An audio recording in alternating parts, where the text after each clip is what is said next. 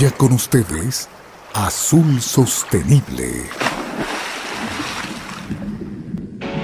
Un espacio de diálogo sobre la importancia del océano para Ecuador, relacionado a la conservación y el uso sostenible de sus recursos. Bienvenidos.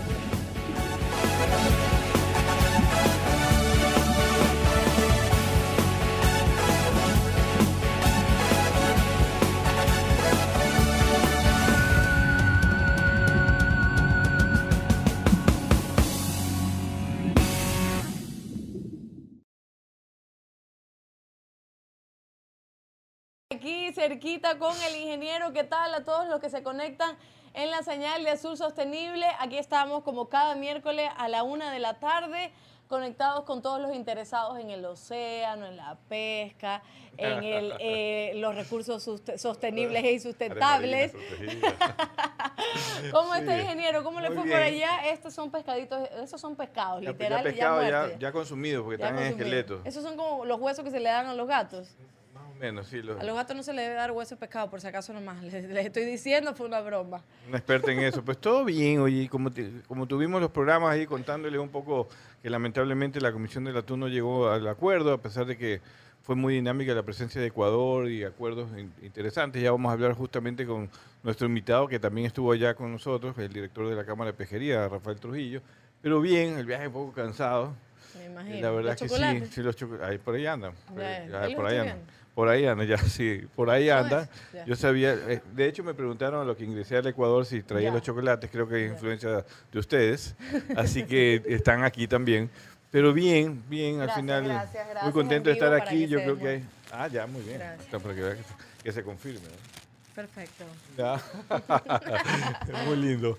Pero chévere, o sea, contento de estar aquí de nuevo en Azul Sostenible, presencialmente, compartir contigo. Hay muchas cosas que se vienen por allí, muy interesantes, muy conflictivas. Pues justamente vamos a seguir conversando y transmitiendo esa, esa, esa, esa dinámica o, ese, o eso- esa respuesta que hay del sector, del, del gobierno, de las actividades, que como tú dices bien, de varias actividades sobre Azul Sostenible. De hecho, conversaba de esto con, una, con un amigo eh, que, me, que le explicaba que era azul sostenible, ¿no? Y que iba más allá de, de lo que es la pesca, la acuacultura, la conservación marina. Y, me ratificaba que él lo ve desde Florida y que definitivamente era un programa muy interesante y que le gustaba escuchar que desde Ecuador está saliendo un programa de este tipo para que los ciudadanos que a veces no conocen mucho, pues conozcan un poco más de lo que pasa en el océano. Así es, y sobre todo saber que en Ecuador al menos que yo conozca somos el, el primer y único programa hasta ahora que hay que se hable sobre pesca, sobre azul sostenible, sobre los recursos, sobre todos los temas que hemos tocado y que también es un referente para otros países, por ejemplo Perú, por ejemplo Sí. Chile, todos los países que necesitan comunicar sobre los beneficios del mar y, y sobre los productos y Estamos- la cadena de producción, creo que somos un buen ejemplo. Sí, un buen ejemplo, estamos compitiendo ahí con National Geographic y Discovery Ah, Channel. chuta, claro, claro, claro. Ahí estamos, ahí estamos. Estamos. Tenemos que sacar nuestro, nuestro No, documental que no será ficción, será Ya. realmente Ah, documental. Sí, pero bueno, somos comentados, a veces para bien, la mayoría a veces para bien, con eh, forma positiva, a veces por allí pues, a veces eh, de- desinforman, pero bueno, aquí estamos para normal. justamente escuchar y también transmitir lo que, lo que las, opos- las posiciones que no son muy positivas, pues también se escuchen aquí. Cuando los perros ladran. Vamos entonces a nuestro primer segmento. Recuerda que estamos en YouTube, estamos en Facebook. Acabo de ver que la señorita. Ah, ella dividió para cada equipo Claro. los chocolates, para cada miembro del equipo los chocolates, pero yo tengo los de menta. Ajá. Ya, gracias mami, mami Maggi. Ella es mami Maggi, la directora del programa, para que nos trajo. Claro, él los trajo así como ahí mátense, pero Maggi dijo el no. equilibrio, Como, bebés, todo el mundo necesita sus chocolatitos. Así que nada, esto nos pone feliz porque este es el equipo de Azul Sostenible. Estamos en Facebook, en YouTube, estamos en Radio Cascade, Channel Galápagos, Noticias en Desarrollo, Al Día Noticias Ecuador y España Latina TV. Y ahora comenzamos el programa con nuestro primer segmento, Noticias desde el Mar. Presentamos Noticias desde el mar. Y vamos a leer esta. La Coordinadora Ecuatoriana de Organizaciones para la Defensa de la Naturaleza y el Medio Ambiente, SEDENMA, pide a los legisladores de la Asamblea Nacional que acepten la prohibición de un año para el comercio de la pesca incidental de cuerpos o partes de tiburones, rayas y de cualquier especie protegida o amenazada en peligro de extinción. Este tema será tratado por los asambleístas en las reformas del Código Orgánico del Ambiente en segundo debate mañana jueves 2 de septiembre. Durante el primer debate que se dio el pasado 25 de agosto, ya se discutió sobre esta propuesta. Sin embargo, los asambleístas podrían archivar, archivarla, ya que según explica Sedenma, en un comunicado habrían intentado modificar el sentido de la moratoria, expresando que esta puede afectar a los pescadores artesanales. Sedenma aclara que esta moratoria está dirigida solo a la pesca de tiburón y a las especies protegidas o en peligro de extinción. La ley vigente que prohíbe la pesca de estas especies, por lo tanto, la moratoria no puede, em, no puede significar una afectación a la pesca artesanal, refiere este organismo que insta a los legisladores a proteger la biodiversidad de los océanos y salvaguardar a los tiburones, que son fundamentales para el funcionamiento de los ecosistemas acuáticos. En las votaciones del Pleno, en primer debate, se eliminó la prohibición de, palangre, tipo de pesca, y se mantuvo la moratoria temporal para la comercialización de tiburones en el proyecto de reforma. La organización, SEDEGMA, insiste además que en, que esta está a la espera de las respuestas del gobierno sobre las más de 26 toneladas de aleta de tiburón halladas en Hong Kong provenientes de Ecuador. A ver, SEDEGMA, esta, la coordinadora ecuatoriana... Sí, exacto le pide a la Asamblea que eh, una veda por un año, ¿verdad? Para el comercio de la pesca incidental. No entiendo, pero ¿cómo, si es pesca incidental, ¿cómo haces veda? O sea, eso, eso es Por si acaso es una pregunta genuina porque no, no de acuerdo, de acuerdo contigo porque eso la gente, mucha gente va a decir, ah, me parece bien, pero realmente se desconoce en primer lugar la actividad pesquera. Yo creo que Sedema habla aquí de que no se, no se afectan a los pescadores artesanales. Estoy seguro que no han hablado con los pescadores artesanales para hacer este tipo de pronunciamientos, porque son los pescadores artesanales de la Federación, la FENACOPEC, que justamente está en contra de esta normativa, porque el manejo de la pesca incidental de tiburones sí está regulada en el país, tiene planes de acción, lo maneja, lo administra la Autoridad Pesquera Nacional, que es el Viceministerio de Acuacultura y Pesca, el Ministerio de la Producción. Hay toda una estructura construida en conjunto con las ONG, con WWF, que es parte fundamental de estos planes de acción de manejo de tiburones y por lo tanto hay toda una estructura que, en el, que el Ecuador ha sido líder en estos temas y que hoy de repente salga un grupo con mucho respeto a promover en la Asamblea Nacional, en donde a veces se desconocen estos temas porque son temas técnicos especializados, eh, para promover una veda de un año, de no comercializar las capturas de tiburones y sus productos, pues... ¿Y qué se hace entonces? No, no, tiene, no tiene en verdad eh, eh, argumentos científicos y técnicos, porque la FAO la FAO, por favor que lean los, los, estatutos de FAO sobre los planes internacionales de tiburones, recomienda justamente lo que está haciendo Ecuador, manejo sostenible de estas capturas incidentales. CITES, que es la Convención Internacional de Especies Amenazadas, también habla del manejo sostenible de las pesquerías incidentales, sobre todo de tiburones, y son organizaciones mundiales, pues, o sea, no, ya no lo estamos diciendo ni tú, ni yo, ni el sector industrial, ni el sector artesanal, sino que son recomendaciones técnicas de organizaciones internacionales. Dice prohibición de un año para el comercio de pesca incidental. Quiere decir que ellos por un año, si los pescadores artesanales de manera incidental pescaron un tiburón y que lo dejan ahí botado. Esa es la gran solución. Porque o sea, ¿cuál es la otra ocurrió solución? esto, Alondra. Eh, Alondra, esto eh, en el gobierno del presidente Gutiérrez se tomó esta decisión de prohibir la comercialización de aletas de cuerpos de tiburones y ocasionó un caos porque generó un mercado negro, porque justamente lo que tú dices, en primer lugar, son capturas incidentales, no son capturas dirigidas, porque el Ecuador no tiene pesca dirigida de tiburones, eso ya está regulado desde hace años y por lo tanto el sector artesanal y el sector industrial está de acuerdo en eso. Lo otro, que eh, el, consumo de ese producto de la pesca incidental, la FAO mismo recomienda el aprovechamiento integral de estas capturas incidentales, es decir, que no se vote porque, vuelvo a decir, no lo digo solo yo, lo dicen los expertos internacionales, el tiburón, la carne de tiburón también es un alimento, es un pez como el atún, como el dorado. Lo que hay que cuidar es que las especies sensibles, las especies vulnerables, pues eh, obviamente eh, tomar decisiones para restringir este tipo de capturas y buscar soluciones técnicas. Por eso es que el manejo de las pesquerías no puede ser por decisión política o por presión de grupos que por más buenos intereses que puedan tener, pues quieran generar una solución que no es práctica a la hora de... Y además sí es un ingreso adicional del pescador. Normalmente la pesca acompañante en todas las pesquerías del mundo, no solo en Ecuador, pues son parte de un ingreso adicional que al pescador artesanal obviamente le sirve para pagar el combustible, el alimento del viaje. Entonces sí es parte de su ingreso y lo puede comercializar porque la carne de tiburón sí es factible. Sí, se venden las aletas, pero nosotros no somos eh, realmente un país gran exportador de, aletas de tiburón o productor sobre todo de aletas de tiburón. Por ahí están diciendo que somos el tercer, el tercer país en el mundo de exportación de, de aletas de tiburón yo quisiera ver esas estadísticas, pero lo que sí tenemos una estadística es que el Ecuador está en el puesto 20 en producción de, capturas incidentales de tiburones y muy lejos pues de Estados Unidos, de Italia, de Francia, de Indonesia, donde allá realmente hay una práctica de pesca y sobre todo pues eh, regulaciones para un manejo sostenible. Es un tema conflictivo, se decide mañana. Mañana, mañana la asamblea y vamos a ver cuál es el pues, resultado. Pues, escuchen a los técnicos y ahora sí, pues que escuchen a los pescadores, porque uno de los problemas de esta primera, en esta primera sesión que tuvieron es que llegó este primer debate, es que los pescadores no habían sido consultados. Y sin embargo, pues la noticia dice que los pescadores no se verían afectados. No, no, no o sea, dicen que la ley vigente prohíbe la pesca de estas especies por lo tanto, la moratoria no puede significar una afectación a la pesca artesanal, pero no se trata de eso. No, se trata de no prohíbe la pesca dirigida. Claro. Pero la pesca incidental, es reconocida. sí, sí, ya, entiendo. O sea, eh, son temas muy complicados. Sabemos que hay grupos conservacionistas que también, de alguna forma, tienen que defender lo que ellos creen. Y perfecto, nadie les está diciendo que no.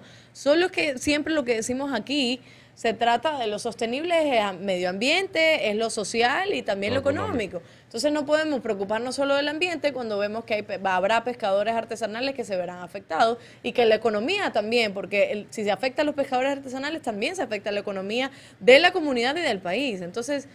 Mañana veremos qué sucede en la asamblea y nosotros el día sábado estaremos aquí a las 9 de la mañana para ver si hay algún resultado y lo comentaremos. Claro que sí. sí.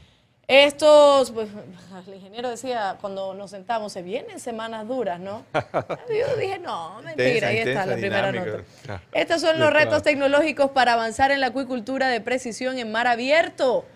Ahí va, escuchemos.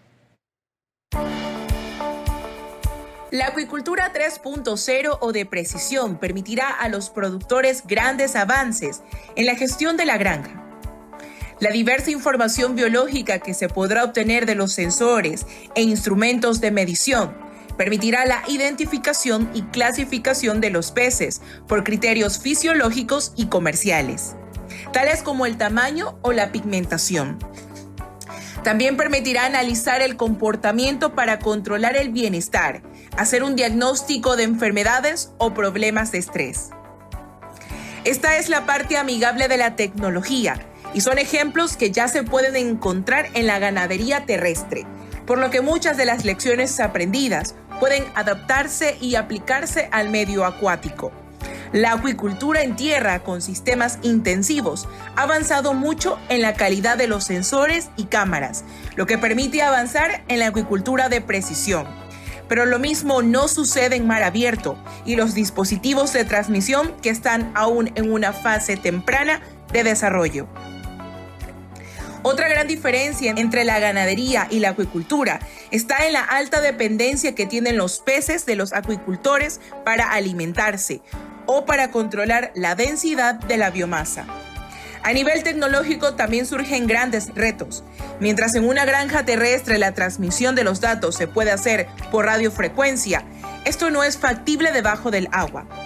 De momento muchos de estos retos no han sido superados de manera satisfactoria sin embargo, el tiempo y el esfuerzo permitirán contar en un futuro con una acuicultura de precisión. De momento tendremos que estar atentos a cómo evolucionan. Informó para ustedes Alba Corita. Siga con nosotros en Azul Sostenible. perdón. Ah, adelante. No, sí, muy interesante. Es solamente para mostrar justamente los avances tecnológicos en los que hay que seguir caminando en la acuicultura, acuicultura marina, vemos avances que hay en otros países, ojalá que Ecuador, yo sé que no estamos todavía al mismo nivel, pero sí lo podemos hacer porque la acuacultura en el camarón aquí ha sido exitosa, así que tenemos toda una infraestructura, conocimientos, tecnologías y que se podrían aplicar para la maricultura. Es importante que los gobiernos, el actual y los futuros, pues sigan teniendo una política que incentive el desarrollo de la acuacultura marina. Allí está justamente uno de los ejemplos. La alimentación en parte va a ser eh, abastecida a nivel mundial justamente por la acuicultura marina, pero se necesita este tipo de tecnologías. Así es, vamos y continuamos con otras noticias aquí en el segmento Noticias desde el Mar. Después de una semana de reuniones y negociaciones, la Comisión Interamericana del Atún Tropical, CIAT, celebrada para promover la protección de la Comisión de las poblaciones de atún patudo, aleta amarilla y barrilete en el Océano Pacífico Oriental, no ha cumplido ninguna medida de conservación de este tipo. Dado que la CIAT no pudo llegar a un consenso, las discusiones sobre la medida se trasladaron a su próxima reunión virtual programada para el 18 de octubre. Las organizaciones no gubernamentales internacionales, incluidas The Pew Charitable Trust y The International, otras organizaciones, han expresado eh, su decepción por la inacción Ah, sí, Greg Lingala, oficial superior del proyecto de pesca internacional del Pew Charitable Trust, afirmó que la Comisión Interamericana del Atún Tropical ha fracasado una vez más en cumplir con su propio plazo para cumplir con su mandato fundamental, dejando las pesquerías de atunes del Pacífico Oriental vulnerables a la sobrepesca y al declive. No hubo acuerdo entre los gobiernos eh, eh, miembros sobre cómo gestionar las pesquerías de atunes tropicales que tienen un valor de más de 4.500 millones de dólares al año. Aunque los administradores pudieron acordar un plan de eventualmente mejorar la transparencia en aumentar el, el monitoreo electrónico de las actividades pesqueras y donde realmente hay poco que celebrar. En 2020 la CIA realizó nuevas evaluaciones de atún patudo y Rabil, encontrando que si bien el Rabil permanece sano, había un 53% de probabilidad de que el patudo estuviera sobrepescado y un 50% de probabilidad de que se produjera sobrepesca. Y SCF emitió una declaración de, posición pidiendo al organismo regional que adopte una nueva versión de su medida de conservación actual. La presidenta de la ISCF, Susan Jackson, en un comunicado de prensa afirmó que si bien estamos decepcionados, nos alienta los grandes esfuerzos de varias partes de la comisión que hicieron todo lo posible para encontrar consenso y promover la adopción de una nueva medida sólida. Justamente esto es lo que... Llegaron a acuerdo. Otra no llegamos, sí, es la dificultad. Lamentablemente un país volvió a bloquear, la vez pasada fue otro país, no voy a decir los nombres de los países, ya están por ahí en los medios de comunicación, eh, lo podemos conversar con nuestro invitado, pero en todo caso, eh, lamentable que de 21 países, 20 estén de acuerdo y uno bloquee cuando eh, realmente se construyó una propuesta técnica, científica, para tener medidas de conservación que, como fue el comentario de algunos países, delegados de otros países, pues es una de las versiones más adelantadas que nos pondrían en liderazgo de la misma comisión. Y tengo que decirlo, eso sí lo voy a decir con nombre y apellido, que el Ecuador, la base de la propuesta que estoy hablando, vino de Ecuador, que presentó justamente eh, medidas adicionales, presentó sí eh, regulaciones para los plantados, eh, para el límite de plantados activos, no como dijo hoy día lamentablemente el director de, una organización ambiental que, está aquí en Ecuador, es internacional, pero está aquí en Ecuador, que que miente porque dice que Ecuador se opuso a la, a los, a la reducción de plantados activos, pero es una mentira. Eh, y, realmente Ecuador propuso un esquema mucho más adelantado, no solo reducir, sino también usar los famosos plantados degradables que Ecuador está trabajando, y lo hemos dicho aquí en el programa, pero lamentable también que, que, un, un, director de una organización eh, ambiental que yo respeto eh, en su mayoría, pero lamentablemente este director le está fallando, en mi opinión, a esta organización porque está mintiendo en redes sobre que Ecuador se opuso y que sobre todo fue el sector industrial, cuando fue el mismo sector público y el sector privado que estuvieron de acuerdo en buscar una reducción que coincidía con la Unión Europea, coincidía con Estados Unidos, coincidía con Colombia, eh, incluyendo un ingrediente que a nadie se le había acordado y que Ecuador lo puso en la mesa, que era que también comenzara a desarrollar plantados degradables en los próximos años. Así que Ecuador fue eh, uno de los protagonistas, como dice la directora de ISSF, de, con una propuesta de, muy, eh, de, mucha, de mucho avance y que fue coincidiendo con la mayoría de los países. Lamentablemente en el esquema que tiene la Comisión del Atún no es por mayoría, sino por consenso. Así que eso es parte de las respuestas de las encuestas hoy día pues sí, sí. Eso ya sabía por si acaso. Ah, ya sabía. Claro, pues sí, del año pasado usted me está hablando de la CIA. Un país se opuso y bueno, vamos a hablar con nuestro invitado a ver qué piensa el sector privado de los próximos pasos con la Comisión del Atún en este tema, ¿no? Perfecto, entonces vamos a una pausa, aquí yo viendo como loca cómo se mueve el documento y decía qué pasó con mi computadora, pero vamos a hablar porque tenemos temas bastante importantes para conversar. Eh, con Rafael Trujillo, director de la Cámara Nacional de Pesquerías. Esto al volver. Quédate en sintonía. Ya volvemos con más de Azul Sostenible. Atún Manabí presenta el Atún Challenge. Hicimos un experimento con invitados muy especiales. Una prueba ciegas para saber cuál les gusta más, el atún con calidad de exportación o el mejor atún de Manabí. No creo que sea aquí. Me encanta. Este me resulta un sabor muy delicado. Bueno, voy a probar el otro. Es un poco más consistente, un poquito más oleoso. Mm, está bueno. Este está muy rico. No sé, como que sabe mejor. Yo me quedaría con este. Me voy por este. Me quedo con este. Es que el atún Manabí tiene la misma calidad que el atún de exportación. El atún que sabe mejor. Haz tú también el Atún Challenge. Compáralo con tu atún preferido y dinos cuál te sabe mejor. Atún Manabí. Lo mejor de Manabí para el Ecuador.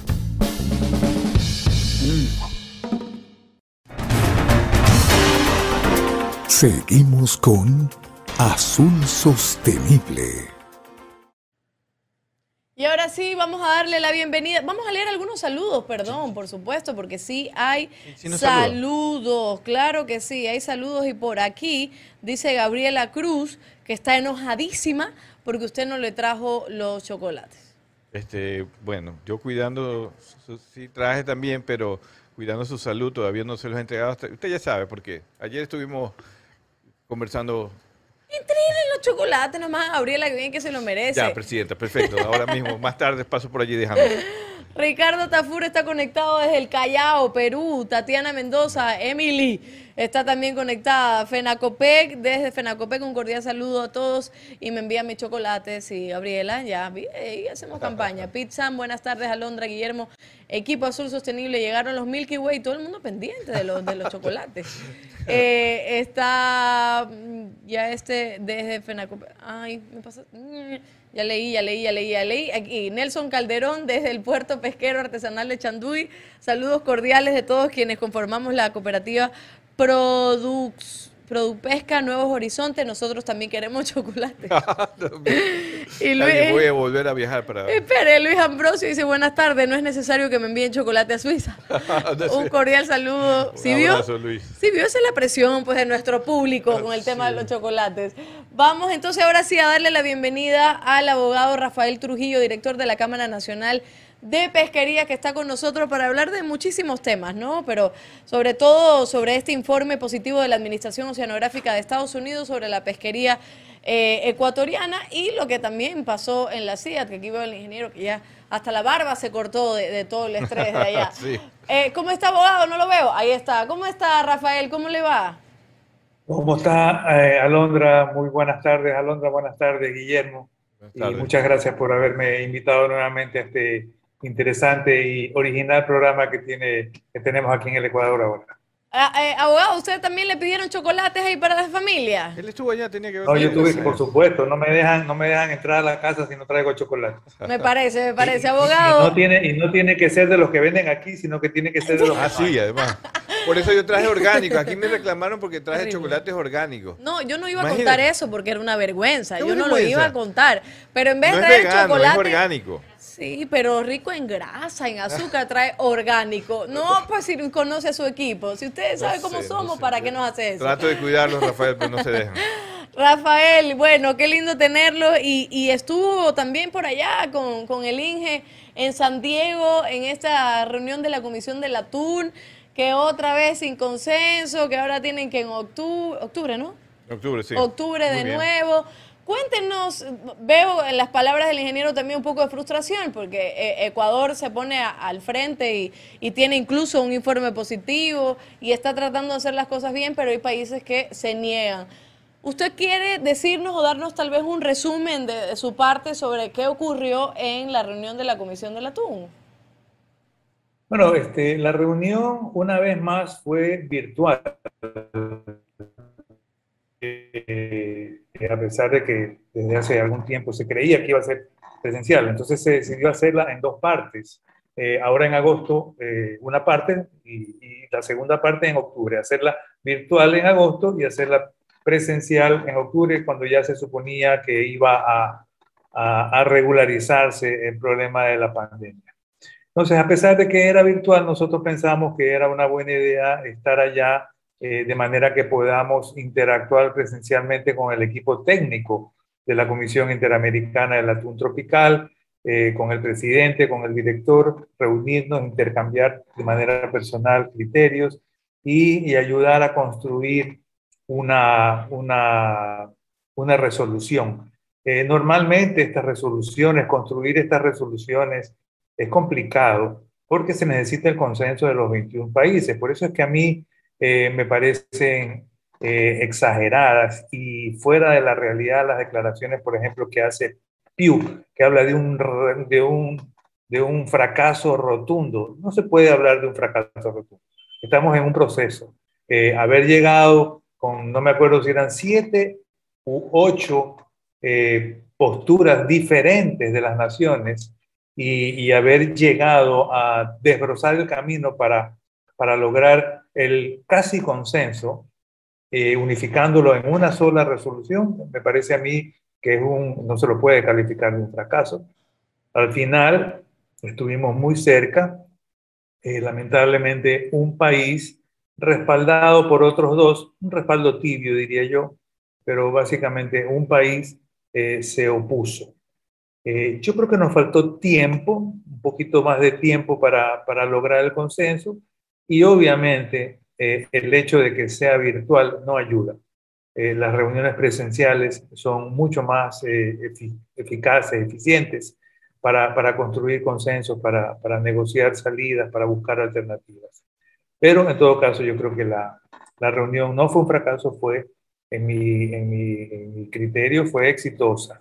Claro. Ahora, ¿qué tenemos que hacer? Faltan menos de dos meses, faltan seis semanas para la segunda parte no es otra reunión, es la segunda parte de la misma reunión. Eso de ahí también hay que hacer hincapié, porque ahora dicen, ahora van a tener que volverse a reunir, ya estaba planificada la reunión de octubre. Claro. Entonces, eh, Rafael, precisamente se lo hizo nosotros en Azul Sostenible tampoco lo consideramos como un fracaso, al contrario, o sea, yo, yo entiendo lo que usted menciona, que, que hay eh, comentarios y hay prensa que también lo pueden catalogar como fracaso, pero, pero evidentemente no lo es si Ecuador presentó unas propuestas y, que también fue aceptada, digamos, por la mayoría. No hubo el consenso, pero, pero fue aceptada. Le puedo preguntar desde toda mi ignorancia, ¿en qué no se ponen de acuerdo? ¿Qué es lo que se sugiere en estas reuniones y por qué no se pusieron de acuerdo?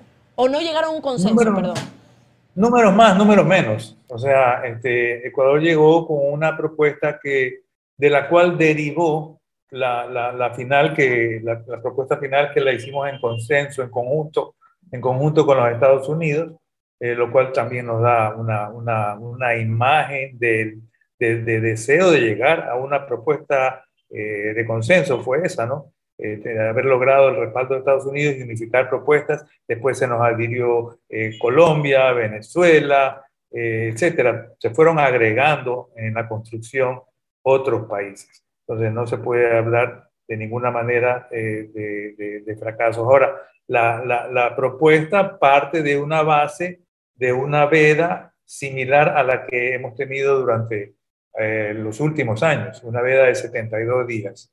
Y como el staff científico nos ha dicho que el problema está en el patudo y hay un número de barcos eh, un número más o menos reducido de barcos que pesca una gran cantidad de patudo, entonces nosotros pensamos que sería lógico y sería justo enfocar eh, las medidas adicionales que, sugería la, que sugiere el staff científico, enfocarlo en, precisamente en esos barcos que capturan una mayor cantidad de patudos. Entonces se propuso eh, que aquellos barcos que en promedio en los últimos años, de 2017 2019, habían capturado eh, más de 1.200 toneladas, esos barcos debían hacer una veda adicional. Y, por otro lado, a partir del próximo año, de 2022, barcos que superen esos 1.200 toneladas eh, también deberían hacer un esfuerzo adicional y parar 12 días adicionales. Entonces, eh, creo que se pudo haber eh, movido eh, los números, la fecha, los números de días, algo, pero, pero en realidad sentimos que, que hubo por parte de, del país que, se, que finalmente bloqueó el consenso, hubo, no hubo suficiente deseo eh, para llegar a, a, a un acuerdo, faltó un poco más de esfuerzo, un poco más de entusiasmo, pero las seis semanas que nos faltan para la, para la reunión de octubre creo que debemos aprovecharlas y no esperar a volvernos a reunir en octubre, sino ir ganando tiempo, eh, lograr acercamientos y ver si, si podemos definir eh, antes de llegar a octubre eh, un, un, el tan eh, deseado consenso. Así es, abogado, y mientras se gana tiempo, también hay que hablar sobre el informe positivo de la Administración Oceanográfica de Estados Unidos, NOAA, sobre la pesquería ecuatoriana, que eso representa también un avance bastante amplio para la pesquería ecuatoriana en el mundo, ¿no? Sí, así es, y todo el mundo, todo el mundo lo ve de manera positiva. Eh, digo casi todo el mundo, porque hay grupos eh, ambientalistas extremos que no, que, no, que no lo ven así. Este, las, noticias, las noticias malas circulan mucho y las noticias buenas no circulan con la misma, con el mismo entusiasmo. ¿no? Eh, los Estados Unidos tiene desde el año 2009 una ley que se llama en inglés High Seas Driftnet Fishing Moratorium Protection Act. Eh, y, esta ley establece la necesidad de que el Departamento de Comercio, en base a un informe de la, eh, califique, el, evalúe el comportamiento de los diferentes países que exportan sus productos pesqueros hacia los Estados Unidos. El último informe de la NOAA en cuanto al Ecuador eh, fue negativo. ¿No? Fue negativo en parte porque había una eh, debilidad institucional y una debilidad legal eh, que ha venido siendo superada, eh, ha venido reorganizándose la, la subsecretaría, el viceministerio, ha habido mucha comunicación con los Estados Unidos y se han ido evacuando los problemas que habían. Entonces, como este informe es bianual, en el informe de este año, de 2021, eh, ya no salió el Ecuador con una certificación negativa, sino con una certificación positiva. Eh, el Ecuador junto con Corea. ¿no? Eh, sin embargo, hay otra serie de países que no salieron eh, positivamente, entre ellos México, ¿no? nuestro natural competidor dentro de la Comisión Interamericana del Atún Tropical Rusia, eh, Taiwán, eh, entre otros países. Hay una, unos 7, 8 países que obtuvieron una eh, certificación negativa. Entonces, es, es resaltar, es algo importante y, y, y es, digamos, eh, es algo bueno que hay, que hay que mantenerlo porque esto de aquí es un trabajo constante. No es que, no es que hemos llegado a una meta, ¿no? Es un trabajo constante eh, junto con, con, otros trabajos de, de, de, similar línea que hemos venido evacuando, eh, por ejemplo, en el, en el, que tiene que ver con la tarjeta amarilla de la Unión Europea. ¿no? Ya, ok, perfecto. Abogado, voy a ir un corte comercial y ahí seguimos porque hay otros temas que quiere to tocar también el ingeniero con usted, eh, sobre todo el tema de la pesquería ecuatoriana y, y cuál es el siguiente paso también sí. en la Comisión del Atún, en la reunión de la Comisión del Atún, en fin, todo eso después de este corte. Yo me como un chocolatito y ya volvemos. Recupera energía. Muy bien. Quédate en sintonía. Ya volvemos con más de Azul Sostenible. El estado de protección de las tunas tropicales durante el año 2020, tal como fue informado por el personal científico de CIAR, puede ser representado a través de un diagrama de explotación que consiste en diferentes paneles situados en un diagrama, Color verde representa una condición saludable tanto en el tamaño de la población como en el nivel de protección pesquera y el panel rojo representa una condición no deseable debido a un tamaño de población reducida y un nivel de explotación pesquera elevado. Es práctico, es práctico en el sentido de que puede visualizarse el nivel óptimo de manejo, que es la intersección entre los diferentes paneles. En el caso de aleta amarilla, los resultados de la evaluación de stock muestran una condición saludable, situada en el panel verde, con bajos riesgos, que son los extremos de esta cruz, de situarse en la zona de transición o en la zona roja. En general, sobre, sobre aleta amarilla existe un bajo nivel de presión de pesca. En Patúa existe una diferencia respecto a aleta amarilla. Vemos que está centrado en el objetivo manejo, que es la intersección de diferentes paneles, con una presión de pesquera adecuada. Sin embargo, los extremos de, de la condición muestran una situación que es de cuidado y que es necesario mantenerla en vista. En el caso de Barrilete, no existe una evaluación formal como la de Patudo o como la de Aleta Amarilla. Sin embargo, el personal científico de CIAT asume un análisis de productividad y susceptibilidad vinculada a Patudo, y estableciendo finalmente que la condición de explotación de barrilete debe ser mejor que Patudo y situada en el cuadrante verde.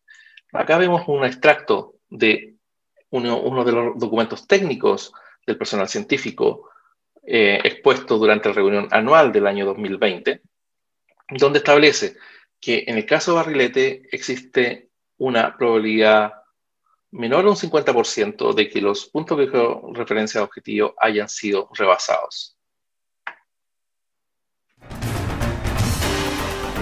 Seguimos con Azul Sostenible. Estábamos recordando a Juan Carlos Quiroz, que estuvo también entrevistado, estuvo eh, bienvenido, es decir, invitado al programa Azul Sostenible, hablando del el estado de población de atunes. Así estábamos recordando lo que nos explicaba. Eh, y esto porque vamos a ir recordando también en los programas estas capsulitas que hemos puesto para celebrar, pues todavía seguimos eh, celebrando el aniversario de, de, Azul Sostenible. Claro que sí. Tenemos otros saluditos, dice María Belén Morán. Eh, saludos al equipo de Azul Sostenible. Esta vez el ingeniero le tengo un mensaje de Elisa Martínez. Dice que ella sí acepta los chocolates orgánicos. ¿Cuándo los pasa recogiendo? Ya. Dios mío, ¿qué, ¿quién es Elisa Martínez? Elisa es una amiga que trabajó, es eh, abogada, asesora jurídica y a quien yo quiero muchísimo. Así que le mando un fuerte abrazo y está bien. Chocolate orgánico para usted. Ingeniero, dice Marjorie Ortega. Ingeniero, también quiero chocolate, dice. ¿Orgánico o no orgánico? Qué lío lo hemos puesto al ingeniero, pero muy esto. yo tengo que decir que nosotros somos los preferidos y uy, uy, uy. no, mentira, mentira. Vamos, seguimos con el abogado Rafael Trujillo. Él es el presidente de la Cámara Nacional de Pesquerías y ahora sí el ingeniero va con todo. Sí, bueno, gracias mi querido Rafael por estar estar aquí con nosotros explicando justamente la posición del sector industrial, pesquero, atunero, eh, de temas claves que son importantes decirlo y comentarlos ante el país, ante los que nos escuchan, para decir justamente todo lo que está haciendo el sector, está construyendo de la mano el sector público, de la mano con organizaciones ambientales que también eh, participan en la construcción de, temas positivos en, pro de la pesca sostenible. Eh, pero un tema fundamental que, es importante comentarlo, Rafael, es justamente lo que leíamos ahora en la noticia de que mañana en la Asamblea, por ejemplo, se quiere tomar una decisión o se propone tomar una decisión a los asambleístas para prohibir durante un año la pesca eh, acompañante, prohibir la comercialización de la pesca acompañante de tiburones, creo que de otras especies también. Eh, ¿Qué opina la Cámara respecto a este tipo de iniciativas que llegan a la Asamblea y que obviamente ojalá pues sea debatido mañana desde el punto de vista técnico y también social ¿no? y económico? Pero ¿qué piensa la Cámara sobre esto que va a ocurrir mañana en la Asamblea? Bueno, una vez más, una vez más, porque ha sucedido algunas otras ocasiones de que se se pretende tomar decisiones técnicas eh, con un sustento eminentemente político. Entonces, este, nosotros estamos en contra de, esa transitoria cuarta que, entre gallos y medianoche se ha pretendido, eh, no se ha pretendido, se ha introducido. Este, así que nosotros estamos completamente eh, en contra. Los, los recursos, las pesquerías no, no, no, no se, no se manejan con esta, con decisiones como estas. ¿No? Si, es que, si es que en algún momento hay, como aducen los eh, sectores ambientalistas, hay algún incumplimiento de alguna parte de un sector, entonces tienen que, tienen que regularlo, tienen que controlarlo. El sector pesquero eh, artesanal está dispuesto a controles más estrictos, pues entonces implementenlo. ¿no? Entonces hay, algunas medidas que se pueden tomar, el cambio de anzuelos, este, el, el, área, hay unos sensores que ahuyentan a los tiburones, el control y monitoreo en todas las, en todas las embarcaciones, etcétera, etcétera. Pero no se puede en un país en donde hay muchísima desnutrición, sobre todo la desnutrición infantil, mañana en la Asamblea, y que no se apruebe esa transitoria cuarta. Efectivamente, Rafael, además eh, quizás abundar un poco en tu reflexión de que como lo decíamos al comienzo, el Ecuador sí tiene una estructura para el manejo sostenible de estas capturas incidentales, regulaciones, planes de acción, es decir, Ecuador ha sido pionero en estos temas, pero esto también nos lleva de la mano a que no solamente hay que preocuparse de los tiburones o de la pesca ilegal de tiburones, porque eso el sector artesanal, industrial, todo el mundo está en contra que exista cualquier posibilidad de pesca ilegal, sino de, de no solo de, los tiburones, sino de todas las especies. Podría haber pesca ilegal de, atunes o de pelágicos pequeños o de pesca, eh, productos de la pesca artesanal y eso también está prohibido y tiene que ser controlado. En ese sentido, tú ves que hoy en día ya eh, la administración pesquera ecuatoriana tiene avances en, en, combatir a la pesca ilegal, que es uno de los propósitos que ha apoyado el sector pesquero industrial y artesanal para fortalecer los esquemas de control y monitoreo?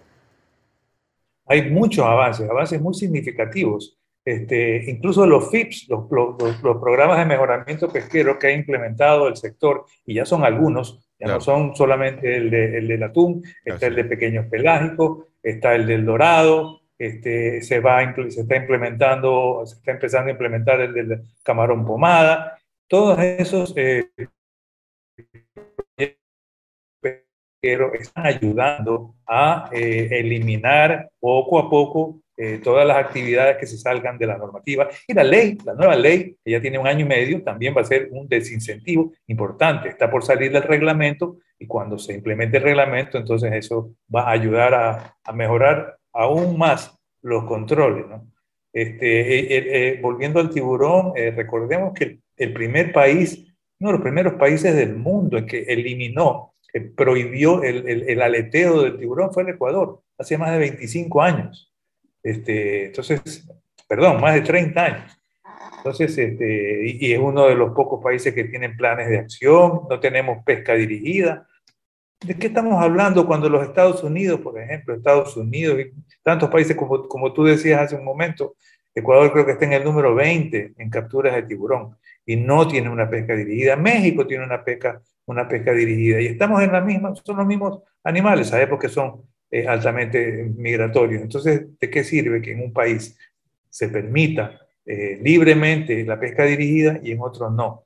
Pero a pesar de eso, nosotros no tenemos pesca dirigida. Si es que hay que mejorar los controles, eh, si es que hay algún exceso por ahí en alguno que otro barco, entonces para eso, para eso estamos construyendo una sólida base legal en este momento eh, para, para, para, asegurar que eso no suceda y para mejorar nuestros accesos a los mercados.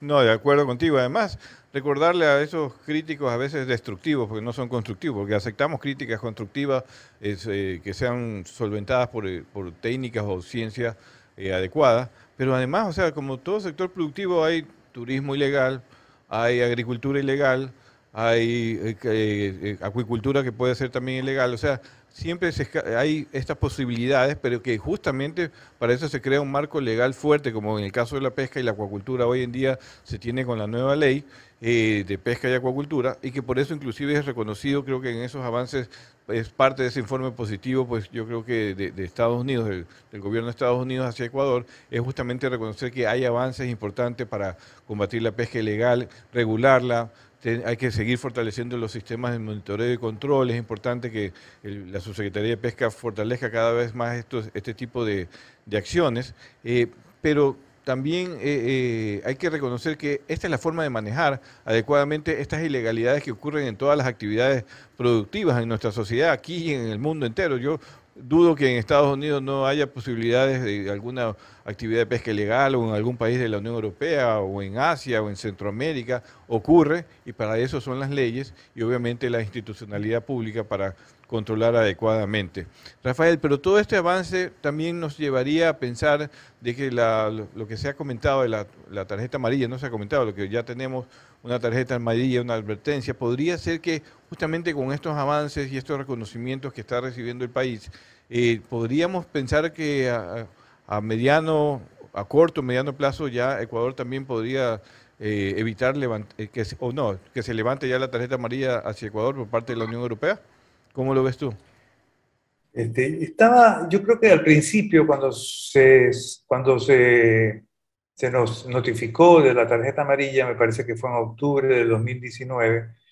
Eh, desde entonces eh, sabíamos que este era un proceso largo que iba a tomar por lo menos dos o tres años. Teníamos la esperanza al principio de que esto se podía eliminar la tarjeta amarilla en el año 2021. Sin embargo, eh, la pandemia ha retrasado el tema, ha retrasado muchas cosas, incluso el proceso, el plan de acción tuvo algunos retrasos debido a a problemas económicos del, del, Ecuador, etcétera. Esto cuesta, cuesta mucho dinero. Este, yo creo que, eh, sin lugar a equivocarme, podemos salir de la tarjeta amarilla el próximo año, en el año 2022. Otra una, una cosa que, que, le ha dicho la DGMARE al gobierno del Ecuador es que sin que no haya la, una inspección in situ, una inspección física de ellos, eh, no hay posibilidad de que se, de que se levante la tarjeta. Y esa inspección no se va a producir este año. Eh, y hay cosas todavía pendientes, como por ejemplo la, expedición del reglamento, que eso sí estoy seguro que se va a, realizar en los, en los, meses que faltan de este año. Eh, está el sistema integrado de acuacultura y pesca, que está enfocado en todo lo que es trazabilidad, puesto que, como tú sabes, el Ecuador procesa más o menos 300.000 toneladas de atún eh, de las cuales más o menos la mitad proviene de la, de la flota ecuatoriana. Perdón, estoy 600.000 toneladas procesadas, más o menos la, la mitad, unas 300.000 eh, procesa la flota ecuatoriana. Entonces eh, hay mucha pesca importada y esa pesca importada eh, necesita ser trazable y en eso se está trabajando muchísimo. Incluso se ha firmado memorándum de entendimiento entre el Ministerio, la SENAE, la DIRNEA, el EMETOP, etcétera, eh, se están firmando, se han firmado ya memorándum de entendimiento con países eh, de, bandera de donde viene este producto, producto de pesqueros. Eh, hay otros memorándum de entendimiento que están en carpeta también para firmarse. Es decir, un trabajo bastante intenso, por eso es que toma, toma dos o tres años, ¿no? Hay países a los que les ha tomado hasta cinco años, que yo creo que el Viceministerio de Acuacultura y Pesca viene realizando dentro de sus eh, dentro de las limitaciones eh, financieras del Estado, del gobierno, ha venido realizando un trabajo muy eficiente. Este, eh, en conjunto viene haciéndolo con las otras carteras de Estado y obviamente con los gremios pesqueros. Claro, de acuerdo. Yo creo que se está avanzando muchísimo en cumplir un aspecto fundamental para la sostenibilidad de las pesquerías, que es obviamente combatir la pesca ilegal, tener un marco regulatorio que ayude justamente a, fortalecer los, esquemas de sanción, de, inclusive de prevención, que sea una advertencia para que cualquier capitán de cualquier eh, embarcación pues eh, eh, evite cometer alguna infracción de las regulaciones vigentes. Así que yo pienso que sí tenemos un avance importante, se lo está ya reconociendo a nivel internacional, eh, como lo ha hecho Estados Unidos. Bueno, esperemos que ya Unión Europea el próximo año ya que pueda hacer la, visita in situ, que es una, acción fundamental para ellos, pues eh, con esta pandemia no ha sido fácil, pero más allá de eso, lo importante que eh, los avances que ha tenido la Administración Pesquera Ecuatoriana. Rafael, hay un tema que, que no podemos dejarla de tocar contigo, porque es importante también conocer la posición, de, la posición del sector pesquero industrial. ¿Qué ha pasado con el tema de las nuevas áreas marinas protegidas en Galápagos? Eh, eh, ¿Han seguido los diálogos? Eh, ¿Cuál es el futuro de esa propuesta que vino de un grupo de ONGs de Galápagos, entiendo yo está en discusión dentro al interior ya del gobierno, pero que obviamente también necesita pues la, tener la visión y la posición del sector pesquero industrial. Que, ¿cómo, ¿Cómo se ve desde el, punto, desde el sector industrial esta posibilidad de crear una nueva área marina protegida, como sugerían desde el año pasado algunas ONGs? Bueno, eh, últimamente no, este, hasta hace unos, eh, me parece que eran unos tres o cuatro meses, eh, se suspendieron unas conversaciones informales que se había, que se había venido sosteniendo con con este grupo, eso se quedó, no se, no se llegó a un acuerdo eh, y se suspendió, pero hemos seguido en contacto con las autoridades eh, y están abiertas las puertas, digamos, a seguir, eh, a seguir conversando. yo, creo que, yo creo que es algo que debería, debería resolverse de una manera ecuánime y sin presiones, sin presiones internacionales, que, que la verdad es que son son dañinas a veces, ¿no? Este, y presiones a veces que vienen de, de ONG que uno creía que eran serias, pero que, pero que a veces este, se, se, alejan. Eh, por ejemplo, vimos el otro día un tuit de un representante, creo que es el director de Conservación Internacional, que salió ayer o antes de ayer, mintiendo, como, como tú señalaste hace un momento, o sea, diciendo que el Ecuador se ha negado a revisar a revisar o a reducir los números de plantados. Eso más mentira, más mentira no puede ser. Entonces, es lamentable que, que ONG salgan así con esas actitudes que le quitan seriedad a las discusiones. ¿no? Este, pero yo creo que las puertas no están cerradas este, y creo que deberíamos, eh, por, el bien, por el bien de todos, eh, seguir conversando y tratar de llegar a, a un consenso, pero sin, sin presiones, sin amenazas, sin mentiras. Así es, abogado Rafael Trujillo. Creo que lo mejor es de este lado seguir haciendo las cosas bien y bueno, que eh, las mentiras a la final se comprueban. ¿Cómo es que dice? Tiene patas cortas, algo así. así que eh, sí, son estrategias también que hacen diferentes grupos para generar esta, este cambio de narrativa ante las personas, ¿no? Pero bueno, eso son cuestiones que después se tendrán que solucionar, pero lo importante es saber que al menos en el sector pesquero, industrial y artesanal se pretende y se quieren hacer las cosas como deben ser, con la sostenibilidad ahí en primera base y sobre todo em, eh, preservando los recursos y preservando también eh, los recursos humanos, ¿no? que son importantes. Gracias, abogado Rafael Trujillo, director de la Cámara Nacional de Pesquerías y bienvenido siempre. Muchas gracias, se nos queda mucha, mucho rollo en el carrete, pero habrá otra oportunidad. Así es, así es, mi querido Rafael, un abrazo. Un abrazo, Rafael, y para todos. Un abrazo, Guillermo, un abrazo, Alondra. Gracias. Cuídese. usted también. Giglia eh, nos dice, Víctor Rosero, saludos a la gente de Azul Sostenible. Felicitaciones por el abogado Rafael. Eh, también está Alexandra Armijo, saludos a todo el equipo Azul Sostenible. Importantes aportaciones hacia la conservación de los recursos pesqueros. Me congratulo con los logros alcanzados por el país en colaboración con todos los actores del sector. Saludos al INGE y felicitaciones por su arduo trabajo. Así es, también nos saluda eh, Hugo Florencio. Eh, le saluda, dice al ingeniero Guillermo. Saludos, Florencio. Un abrazo. Gracias por escucharnos. Y muchos otros que se conectaron. Gracias siempre. Vamos a las encuestas en Twitter ahora. ¿Qué pensaba? Que me digo. Ah, un corte. Vamos a un corte. corte. Y después volvemos con las encuestas en Twitter.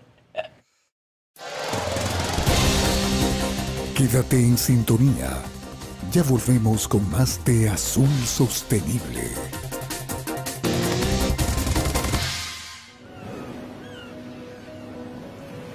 El tiburón ballena es el pez más grande que surca el océano.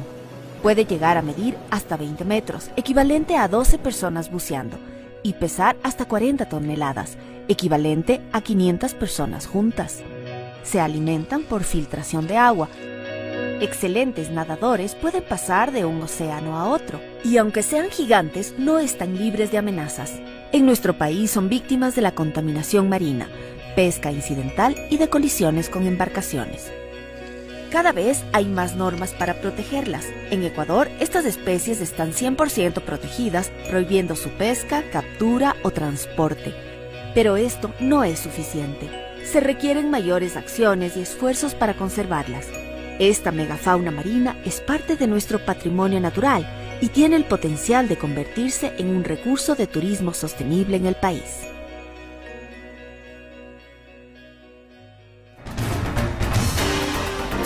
Seguimos con Azul Sostenible.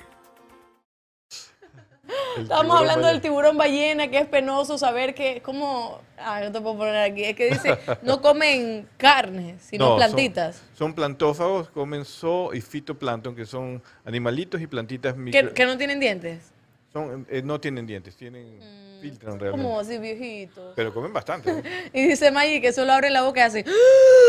y esto es lo que come. Por eso están en zonas productivas de alta productividad primaria que se llama en los fito y zooplancton y, y sobre todo están allá en Galápagos, ¿no? Pero también aquí en el continente. Y la contaminación eh, los puede afectar muchísimo. La contaminación, por eso aquí hay que ponerse a pensar realmente en, qué se puede discutir y contra quién ¿Cuáles son las prioridades, claro? Prioridades, porque la contaminación es importantísima, señores, la contaminación. Pero bueno, allá ellos con su ritmo. Vamos a ver las encuestas en Twitter.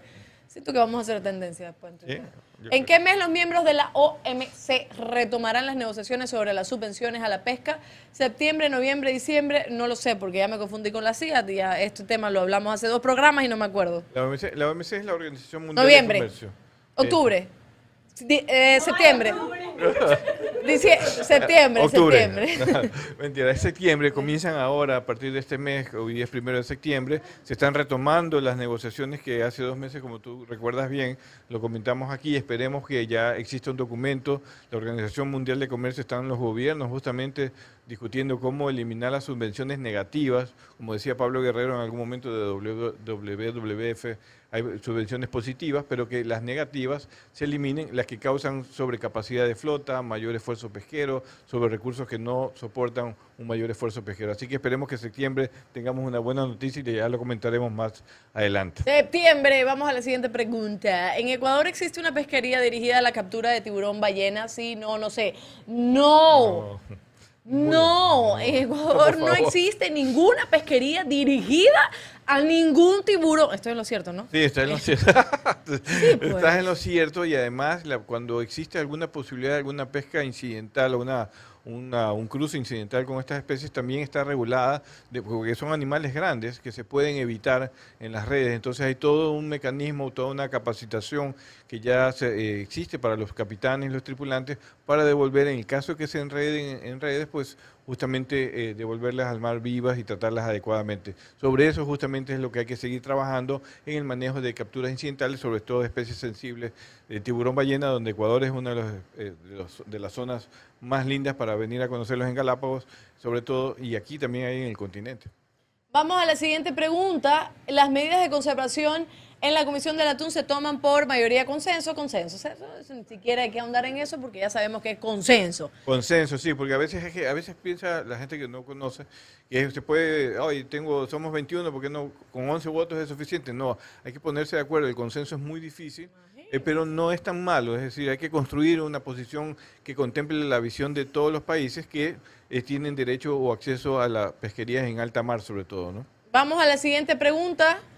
Las medidas eh, de la... sí, pero ¿cómo era en español? De la, es comprender cómo era, no quiero, no quiero decir. Administración Oceanográfica de Estados Unidos. Atmosférica. Es comprender Administración Oceanográfica y Atmosférica de Estados Unidos. Sí, así es. National Organization Atmospheric Administration.